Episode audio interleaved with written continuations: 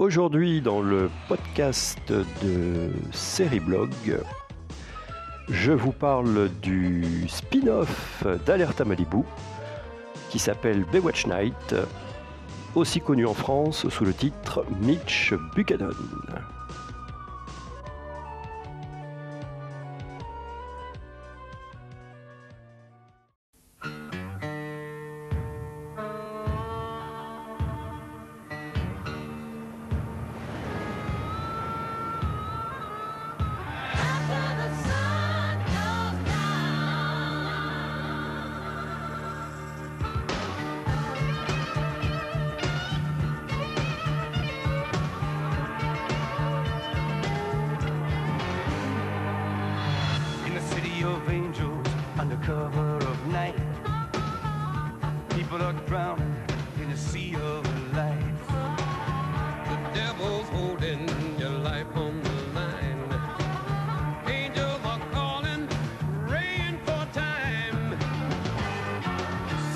gotta give.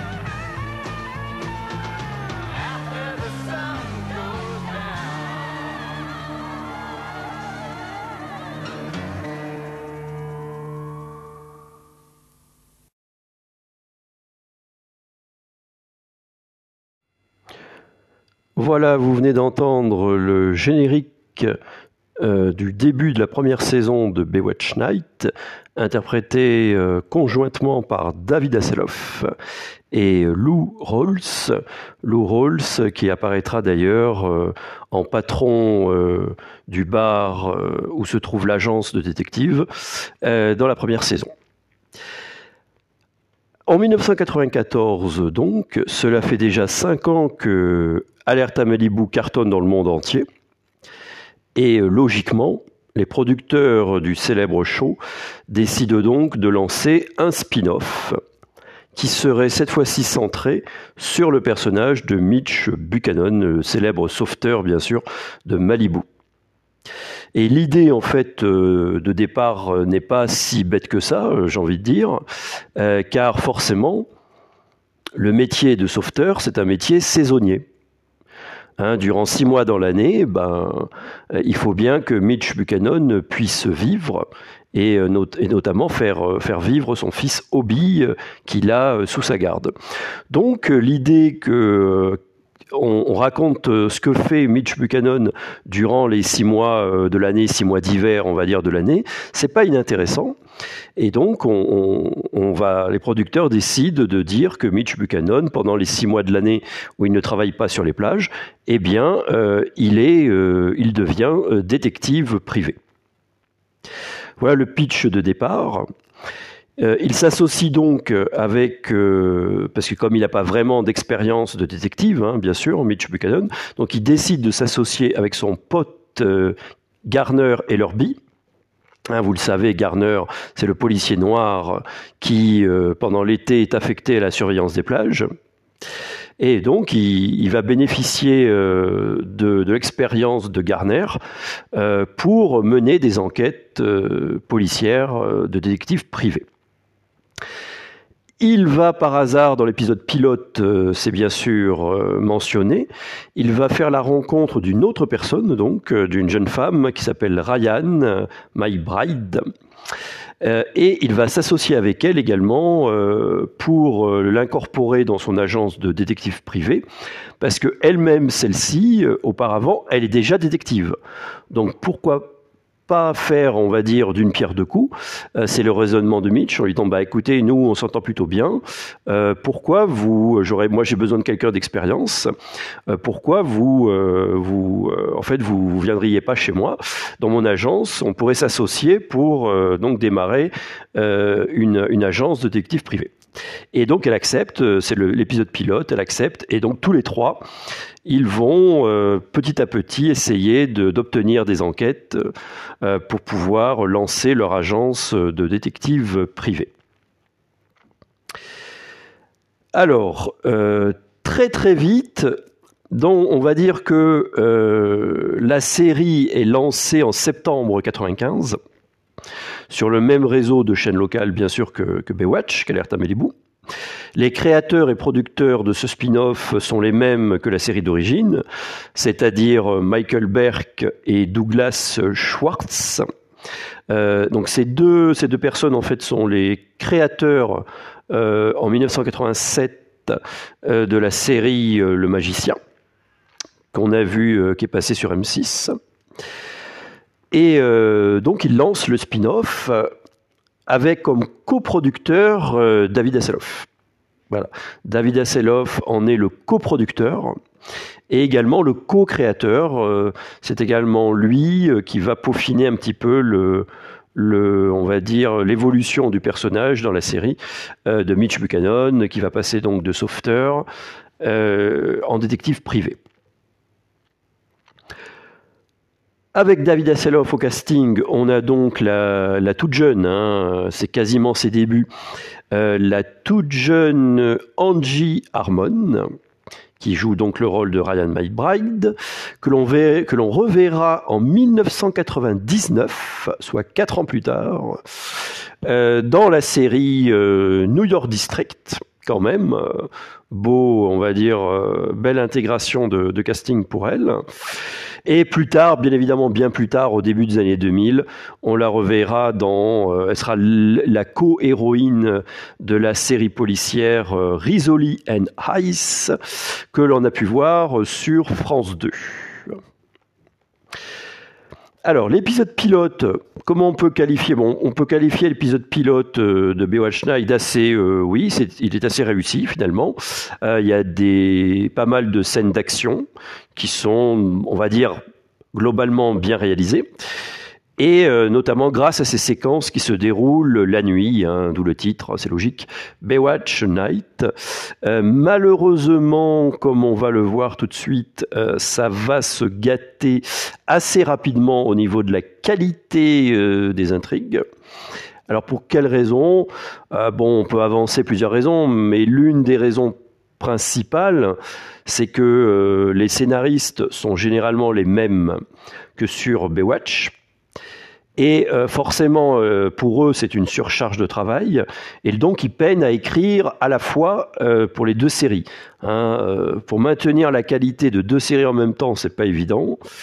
même si, bon, ils sont, il n'y a pas que eux qui, on va dire, qui rédigent bien sûr les, les, scénarios. Il y a tout un pool de scénaristes derrière, hein, comme ça se fait dans toutes les séries aux États-Unis. Mais bon, quand même, pour maintenir le rythme, c'est pas évident. Et euh, les producteurs, en fait, euh, on se rend compte tout de suite, ça se sent au visionnage, euh, les producteurs n'ont pas vraiment de vision claire sur, on va dire, l'orientation à donner à la série qui se cherche, hein, notamment dans la première moitié de la saison. Euh, ils savent pas vers où, euh, euh, orienter la série. Euh, du coup, on se retrouve plus avec. c'est pas vraiment une série policière à proprement dite. Le ton qui est donné, on va dire, c'est plus un ton de comédie policière. Hein. en plus, très mauvais choix, à mon avis, très mauvais choix. On veut faire une sorte de, clin d'œil à Magnum en disant bon Magnum c'est une série détective qui a, cartonné. Euh, donc on va faire conduire à Mitch au début de la série Mitch conduit une voiture de sport rouge qui fait penser bien évidemment à la Ferrari euh, de Magnum hein. euh, c'est complètement c'est un détail qui est complètement loupé. Pourquoi? Bah Parce que c'est pas avec le salaire d'un simple, même si il est capitaine dans Alerte à Malibu. Hein. comment Mitch, on se demande comment Mitch a pu se payer une voiture de sport. C'est, complètement illogique. Hein. Donc c'est pour dire que très vite, là, il y a un problème d'identification des intrigues. Quel ton on veut donner à la série? Voilà, déjà, problème, problème. Hein. Donc ça, c'est un problème majeur. Euh, concernant le ton donc de comédie policière euh, qui qu'on a voulu instaurer, euh, en tout cas dans les débuts de la série, les, producteurs décident même de de, de faire que Mitch, pour leurs besoins, bien évidemment, pour les besoins d'une intrigue policière, euh, Mitch doit se déguiser, doit se travestir en femme. Euh, là, c'est complètement loupé. Euh, c'est pas du tout. Ça se veut drôle et cocasse, amusant, tout ce qu'on veut. Bon, c'est pas du tout réussi. Ça tombe à plat. On, on, on ne rit pas. Si on rit, ça va être quelques minutes seulement. Enfin, c'est complètement un épisode euh, complètement loupé. Euh, voyez, donc, dès le départ, tout ça pour dire que dès le départ, cette affaire est très très très mal euh, engagée. Et d'ailleurs, ça se traduit très vite hein, dans les audiences qui commencent à chuter. Et alors, la panique à bord, les producteurs qui, voient que non seulement l'audience ne décolle pas, mais qu'en plus elle a baissé par rapport à l'épisode pilote, ils décident bien sûr de rectifier le tir en essayant de donner vers la fin euh, de la première saison un ton un peu plus sérieux aux intrigues. On abandonne le côté comique euh, qui ne passe pas du tout et on va essayer de donner un ton plus grave et plus sérieux aux, intrigues vers la fin de la saison. Euh, deux personnages inutiles vont disparaître également. Donc on fait disparaître euh, Lou Rawls qui jouait le rôle du patron du bar où se trouve l'agence. Euh, bon, bah, il est évacué, il n'apparaît plus dans la série. Euh, la secrétaire, il y avait une secrétaire qui prenait les appels, qui était complètement loufoque, vraiment complètement dans la lune, dans les nuages, qui un peu d'ailleurs, qui qui, était un petit peu lunatique. Enfin bon, c'est, c'est, c'est, elle disparaît, et heureusement qu'elle disparaît, parce que c'est un personnage qui ne servait absolument à rien. Euh, voilà, donc euh, ça disparaît également. Et donc, euh, vers la fin de la saison, on va essayer de donner, euh, un, comme je l'ai dit, une tonation plus grave. Alors, ça se traduit comment? Ben, On va, euh, dans le même temps, on va essayer de euh, de faire de la publicité, de faire venir le public vers Baywatch Night. Euh, du coup, on va demander euh, au personnage, on va faire revenir le personnage d'Eddie Kramer, je ne sais pas si vous vous souvenez de lui. Eddie Kramer, c'est ce personnage qui était très apprécié dans les deux premières saisons d'Alerte à Malibu. Donc Eddie Kramer revient exprès dans un épisode de Baywatch Night. C'est quoi l'intrigue? Bah, En fait, euh, il est sur un sauvetage en mer et euh, il n'arrive pas à sauver la victime. Et non seulement il n'arrive pas à la sauver, mais elle disparaît complètement. Voilà. Et donc tout le monde croit qu'elle est morte noyée, euh, entraînée par les courants euh, maritimes et euh, d'où sa disparition. Mais Eddie pense que euh, il y a quelque chose de qui cloche, quelque chose de louche là-dedans. Et donc tout logiquement, il, va demander à Mitch, qui est donc devenu détective privé, de l'aider à comprendre ce qui s'est passé. Donc ça, c'est un épisode pas mal de la fin, on va dire, qui est qui est pas trop mal réussi de la fin de la saison 1. Et on a également un épisode euh, où Mitch est en première ligne parce que euh, il va essayer d'aider une famille euh, des réfugiés en fait asiatiques qui ont, sont, sont esclaves en fait. Hein, il va découvrir un trafic d'êtres humains lors de cet épisode et il va donc essayer d'aider une mère. Euh, une mère chinoise euh, qui est venue tenter sa chance euh, plus ou moins dans, enfin, de venir aux États-Unis pour essayer d'avoir une meilleure vie avec, avec sa fille.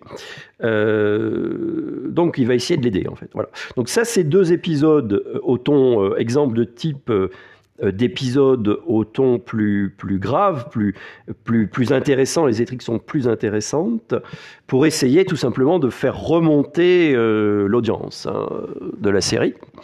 Mais euh, malheureusement, cette tentative in extremis et trop tardive ne va servir à rien, puisque les, les audiences ne vont toujours pas décoller.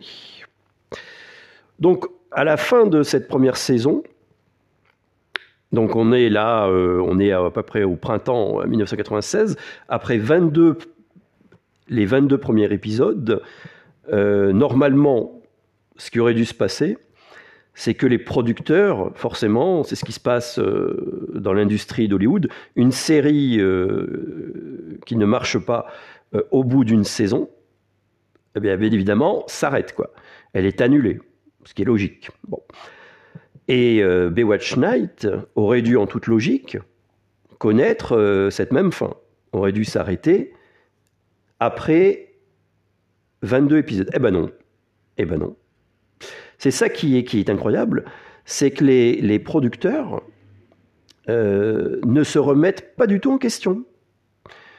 au lieu de se dire, mais qu'est-ce qu'on a raté là-dedans qu'est-ce qu'il euh, aurait fallu euh, faire pour, euh, pour faire que ça marche, quoi, tout simplement. Non, non, ils ne comprennent pas. En fait, on a l'impression qu'ils ne comprennent pas ce qui leur arrive et ils ne comprennent pas que l'intrigue n'a pas de succès, quoi. Donc, ce qu'ils font, ils disent bon, ben, c'est pas grave. le personnage de Mitch Buchanan est un personnage qui est connu dans le monde entier maintenant grâce à Baywatch. Il est apprécié. Euh, on, est sûr que ça peut marcher, quoi. C'est pas possible, ça doit marcher. Donc, ils vont prendre une décision radicale et complètement incroyable. Ils se sont dit bon, alors qu'est-ce qu'on peut faire pour que ça marche? À la même période, vous le savez, euh, sur la Fox, euh, trois ans auparavant, avait débuté X-Files sur la Fox, qui connaît un succès bien évidemment mondial. Eh bien, tout simplement, ils se disent ah bah tiens ce qu'on va faire, allez hop, on enlève toute l'intrigue policière euh, et on va faire maintenant, euh, pour la saison 2, on va rebooter la série quelque part tout de suite et on va faire non plus une série policière, carrément, mais une série fantastique. Incroyable.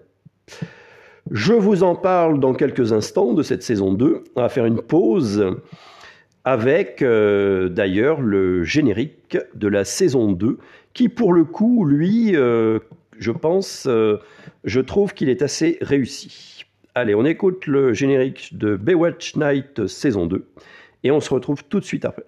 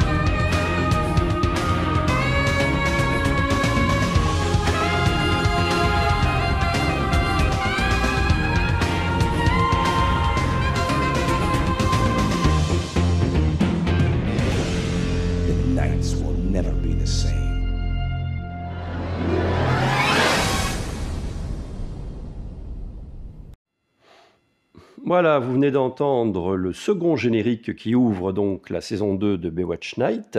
Eh paradoxalement, ce générique euh, de la deuxième saison, je le trouve plutôt réussi. avec son thème qui est assez entraînant, assez rythmé, joué pour une partie au saxophone. on voit dans le générique des images qui sont très bien choisies. D'ailleurs, on voit David Hasselhoff sortir petit à petit de l'ombre pour apparaître à la toute fin du générique. Euh, donc la musique est rythmée, les images bien choisies, avec euh, on voit des, sortes de, de, monstres. Enfin, ça illustre bien le côté surnaturel, euh, fantastique de la deuxième saison. Donc par contre, le générique, ça, euh, on peut pas nier que c'est une réussite. Hein. Mais comme on va le voir, malheureusement, c'est bien peu. C'est bien peu pour faire une série malheureusement de qualité. Alors, il y a eu un changement de, casting euh, assez important concernant euh, cette saison 2. Euh, avec notamment la disparition, ça c'est une disparition importante. Hein. le personnage de Garner Ellerby disparaît. Pourquoi? La raison c'est quoi? C'est en fait c'est une décision de l'acteur hein, qui, jouait le rôle. Il n'est pas du tout à l'aise avec euh, la tournure euh, de la série. Euh, il a senti très très vite que ce nouveau concept fantastique était très, comment dirais-je, allez, j'ose le dire, très casse-gueule. Et donc, tout simplement, il n'a pas voulu participer. Il m'a dit non, non, moi, je laisse tomber, je jette l'éponge, j'arrête. Donc, il décide de partir. Pour le remplacer, ils vont embaucher deux jeunes acteurs euh, qui euh, joueront les personnages euh, d'Eddie Cibrian et non, pardon, pas le personnage. L'acteur qui joue le rôle, c'est Eddie Cibrian, pardon, c'est le nom de l'acteur, qui ne fera pas malheureusement pour lui une grande carrière par la suite. Et surtout, j'ai envie de dire surtout, on aura l'arrivée de Donna Derico, Donadirico, euh, on va expliquer sa venue comment dans son personnage. On va lui inventer en fait un personnage à Donadirico qui jouera euh, la remplaçante. En fait, c'est elle qui va racheter le bar euh, où se trouve l'agence de détective privé. D'où le départ, on va expliquer le départ donc de Lou Rawls comme ça. il a décidé de, prendre sa retraite. il vend le bar à une femme, donc interprétée par Donna Derico. Euh, les producteurs malins, les producteurs ont dit Oh là, Donna Derico, euh, c'est quand même euh, là du sex appeal, quoi. Hein, donc, ce qu'on va faire, en même temps, on va lui proposer en même temps de jouer dans Baywatch Night. Petit à petit, on va lui proposer d'incorporer également le casting de la série d'origine d'Alerte à Malibu. Et c'est ce qui se passera quelques, quelques temps plus tard. On verra Donna Derico officiellement au casting euh, d'Alerte à Malibu. Donc c'est donc à la rentrée 1996 que les téléspectateurs, le peu, hein, j'ai envie de dire, c'est un peu, c'est un peu brutal, mais enfin c'est la réalité. Euh, le peu de téléspectateurs qui restaient, hein, euh, quand même, à la série, euh, eh ben, quand ils assistent, euh, ils restent médusés euh, devant leur écran. Quand ils assistent au, on va dire, au changement important de l'intrigue et des personnages, qui basculent complètement sans complexe, hein, il faut le dire, dans le fantastique. Alors là, on va avoir, je vous fais pas la liste, hein, parce que euh, il y a, euh, enfin, c'est assez impressionnant. je veux dire, c'est franchement, ça en devient comique, hein, parce que euh, durant chaque épisode, on va avoir une créature fantastique différente, bien évidemment. On va avoir une sirène maléfique. On va avoir un vampire, un loup-garou. Euh, une momie, attention, une momie quand même aussi. une momie, il y a même une momie dans l'un des épisodes. Enfin, c'est complètement incroyable. Euh, vous vous rendez compte, Mitch Buchanan qui affronte une momie quand même. Enfin, c'est un truc de dingue. Hein. Je veux dire, un truc de dingue. Hein. Il n'y a pas d'autre mot. Et il y aura même un épisode, un épisode euh, je vais y revenir dans, deux minutes. Un épisode par contre assez réussi qui se passera dans une sorte de, cabane euh, hantée. Euh, ça, ça c'était pas trop mal comme épisode. Voilà. Alors, qu'est-ce qui se passe pour la série au début de cette saison 2 eh ben, c'est ce que je disais à l'instant, les quelques téléspectateurs qui sont restés, alors là, ils se disent non, mais là, c'est plus possible. Hein. On nous prend vraiment pour des idiots. Et donc, ils décident tout logiquement de quitter le navire. Donc, je vous dis pas, déjà que, vous vous rendez compte, déjà que les audiences étaient au plus bas, je, je, je, je, sais pas où elles sont, mais elles sont quasiment, à, enfin, nulles, quoi. Les audiences sont quasiment nulles. Enfin bon, c'est, complètement euh, ridicule. Euh, donc, alors, qu'est-ce qu'on a euh, Je vais vous dire quelques mots quand même des épisodes. Donc, les, alors, je vais parler des épisodes, on va dire, à peu près regardables à peu près intéressant. Donc on a un épisode centré euh, sur euh, euh, un loup-garou. Il y a un épisode où il y a un loup-garou qui se passe entièrement de nuit. Et Mitch va venir en aide en fait à, Kay Morgan. Est-ce que vous vous rappelez du personnage de Kay Morgan? C'est la, blonde qui est apparue, la journaliste. Au début, Kay Morgan, elle était journaliste. Au début d'Alerte à Malibu, durant la deuxième saison d'Alerte à Malibu. Et vous le savez, Kay Morgan n'est autre que la seconde femme euh, de David Hasselhoff. Hein, voilà. Donc, euh, le personnage au début d'Alerte à Malibu dans la série, c'est une journaliste.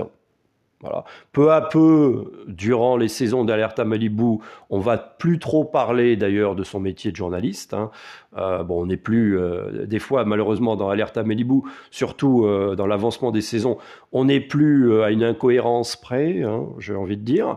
voilà, donc elle est plus journaliste et elle a décidé de travailler un petit peu dans le social et elle fait partie d'une association qui aident euh, des jeunes à la dérive, des jeunes en difficulté qui, ont été rejetés par leur famille et qui sont donc à la rue. Euh, donc elle, euh, recueille des jeunes dans son association. Et il y a deux jeunes qui lui font part d'un incident survenu lors d'une nuit qu'il passait dans la rue.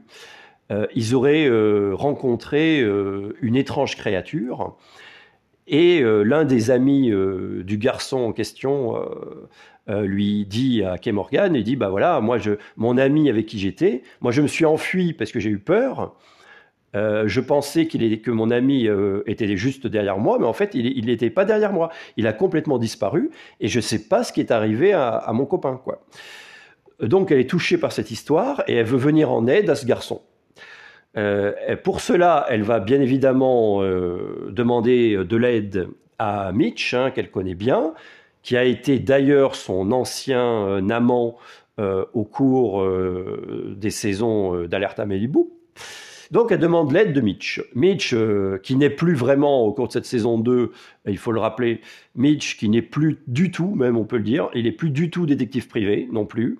Euh, au cours de cette saison 2, on ne sait pas trop euh, ce, qu'il fait, mais il, vient, en fait, il, aide, il va aider des potes à lui. Au cours de cette saison 2, il fait que aider des potes à lui, et bizarrement, chaque pote qu'il aide ou chaque personne qu'il connaît un peu, qui souhaite aider, se retrouve, comme par hasard, dans une situation euh, qui bascule très vite dans le fantastique et l'ésotérique. Enfin, voyez, voyez le, gros prétexte de l'intrigue euh, qui est quand même un petit peu tiré euh, par les cheveux, hein, il faut bien le dire. donc, dans cet épisode, il est, il est, réussi. Pourquoi il est réussi?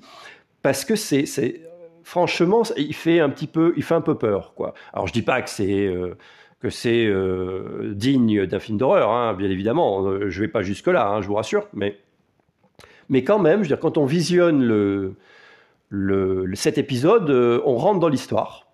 On rentre dans l'histoire, on est happé par l'histoire. Et euh, il y a quand même certaines scènes qui, qui peuvent, euh, qui peuvent donner un petit coup de frisson, quoi, j'ai envie de dire.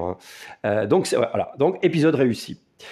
un autre épisode réussi au cours de cette saison 2, ça va être, euh, je crois que c'est vers la fin de la saison, hein, me semble-t-il, où Ryan, euh, Ryan euh, est enfermé, ne peut plus sortir, est enfermé avec Mitch dans une cabane au fond des bois.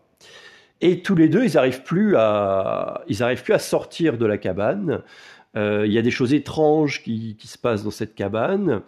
à un moment donné de l'épisode, on, bascule également. Apparemment, il y a une porte qui les fait pénétrer dans un monde parallèle. donc cet épisode est assez réussi également. Donc bon point pour, pour cet épisode. Euh, ensuite, dans un autre épisode, alors par contre cet autre épisode, oh là là, il y a un épisode euh, où j'ai envie de dire malheureusement, euh, que fait Edouard Mullard? Bon, il est venu, hein, c'est clair qu'il n'est pas venu pour l'intrigue du tout. Il est venu par amitié pour David Hasselhoff parce que suite au, à, à K2000, quoi, Night Rider euh, aux États-Unis. Euh, ils se sont rencontrés sur, euh, sur le tournage. Edward Muller et David Hasselhoff se sont rencontrés sur le tournage du K2000 et ils ont sympathisé, ils sont devenus amis. Donc, David Hasselhoff pense à lui pour le personnage d'un scientifique, hein, peu importe son nom, c'est un scientifique, et il demande à Edward Muller de jouer le rôle d'un scientifique qui euh, va euh, ramener à la vie euh, de façon plus ou moins voulue. alors, oh là là, alors tenez-vous bien. Quand je vais vous raconter, vous allez dire, mais c'est pas possible. Si, si, ils ont osé. Si, si, les producteurs ont osé. Alors, figurez-vous qu'il y a des vikings. Oui, oui, des vikings. Des vikings qu'on a trouvés dans les glaces, je sais plus où, si en Sibérie ou euh, en Alaska, enfin on ne sait pas où c'est, mais enfin bref, peu importe. On a trouvé des vikings congelés, si si. Et euh, pour la science, donc le professeur veut les ramener à la vie. Enfin, c'est complètement, je veux dire, c'est complètement incroyable, complètement loufoque cet épisode. Enfin, un truc de dingue encore. Euh, mais les producteurs ont osé le faire quand même. Hein. Ont osé le faire. comme une histoire de vampire dans un autre épisode, il y a une histoire de vampire. Qui est complètement euh, euh, voilà, c'est pas à faire. Bon, une intrigue attirée par les cheveux aussi. Je voulais dire un épisode consacré à une momie. voilà, donc voilà. Donc, pour résumer, vous l'avez compris, la série va s'écrouler complètement. Et enfin, enfin, à la fin de cette saison 2, les producteurs décident d'arrêter. Euh, les frais, heureusement d'ailleurs. Euh, il était grand temps, euh, et David Hasselhoff le confiera par la suite quand on l'interrogera sur ce spin-off complètement raté.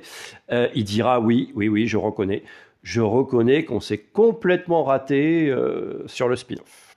Donc, il a au moins l'honnêteté de le dire. Hein. alors, ce qui était durant cette saison 2 pour, pour, quand même donner un petit point positif, un minime point positif à la saison 2, ce qui était intéressant, c'est que côté réalisation, ils ont essayé quelque chose. Euh, alors ça, se traduit comment à l'image? Ben Dans tous les épisodes, chaque épisode de la saison 2, on va avoir des mouvements de caméra, c'est-à-dire que la caméra elle est, penchée euh, d'une certaine manière, ce qui fait que l'image est également un peu penchée. Euh, voilà, donc c'est c'est pas mal. Esthétiquement, visuellement, ça vaut le coup. Quoi. C'est c'est euh, parce qu'ils ont voulu donner à, l'intrigue, au scénario fantastique de chaque épisode, bien évidemment, ils ont voulu donner, ils ont voulu que ça se traduise à l'écran, que ça se traduise à l'image. Voilà. Donc ils font des mouvements de caméra. Donc côté réalisation, ils ont essayé, ils ont au moins le mérite d'avoir essayé de faire quelque chose. Donc on peut, quand même, euh, on va dire, valider euh, cette option-là, qui était, qui était à mon avis, une, une, bonne idée. Alors, pour en conclusion, qu'est-ce qu'on peut dire en conclusion? Ben, C'est que Baywatch Night restera un spin-off de série B euh, raté, ça c'est clair.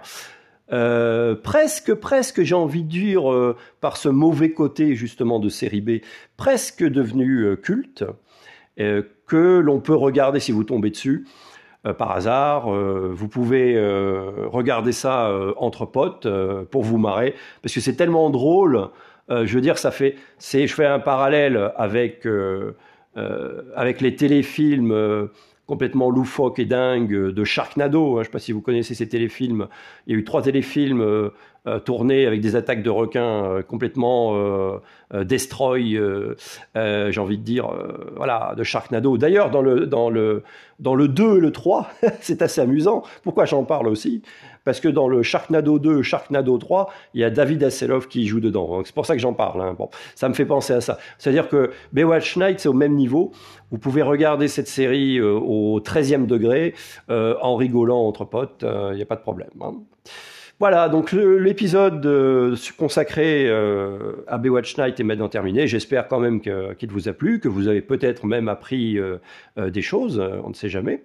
C'est aussi le but du podcast, hein, de vous apprendre des choses sur les séries que vous aimez, séries cultes ou des séries qui sont moins connues, dont on parle moins, mais, mais quand même qui gagnent à être connues. Voilà, donc merci à vous, merci de votre fidélité.